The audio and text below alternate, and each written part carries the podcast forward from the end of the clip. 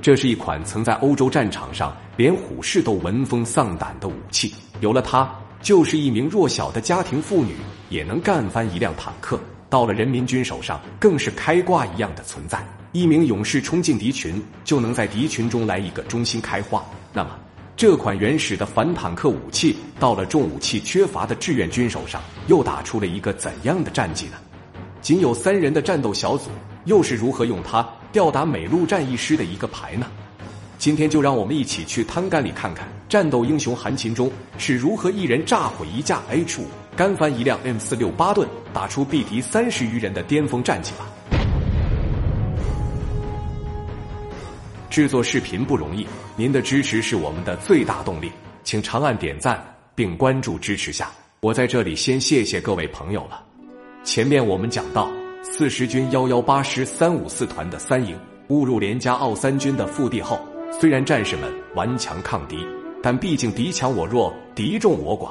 率队突围的刘玉珠与马仲吉在撤退中相继中弹牺牲，负责掩护的营长李德章也是身受重伤。但奥营的突然撤逃给了他们一个绝处逢生的机会。三营不但成功突围，还协同主力赶跑了嘉营与英二十七旅，占领了嘉平，完成了战略分割任务。而紧跟其后，负责打扫战场的幺二零师更是如同开了挂。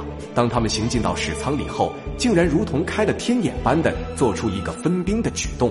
两个团继续向南清理战场，三五八团向东面的滩干里穿插。也正是这个分兵行动，又一次将陆战一师吓破了胆。在四十军的幺幺八师与幺二零师向嘉平穿插的同时。十三兵团的三十九军仅仅只用了两天，就将华川外围的阵地全部清扫干净。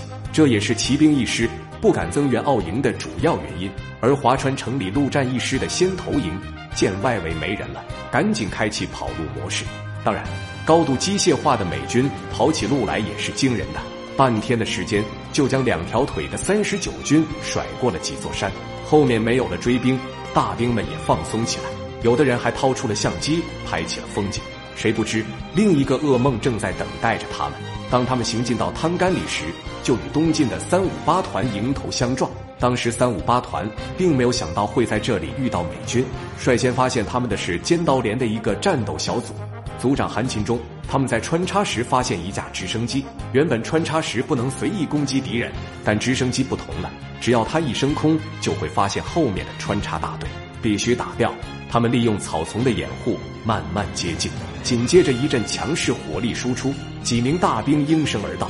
见势不妙的飞行员想起动飞机逃跑，却被眼明手快的韩秦忠扔过来一个瓶子，直升机瞬间燃起了熊熊烈焰。几声巨响后，这股美军连人带机全部报销。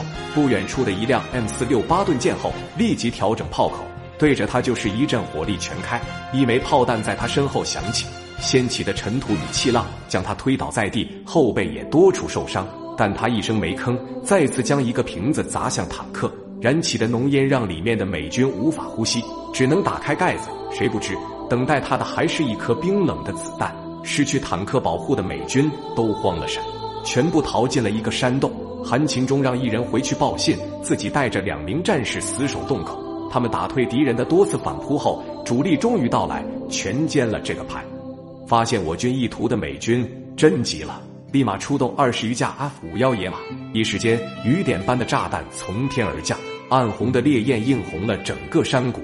紧接着，仅剩一个颜色的山头再次被那种泛着白光的炮弹清理了一遍，而陆战一师的这个营也学起了底平里，用坦克打造了一个圆形的龟壳阵。那么，缺少反坦克武器的战士们能撬开这个龟壳阵吗？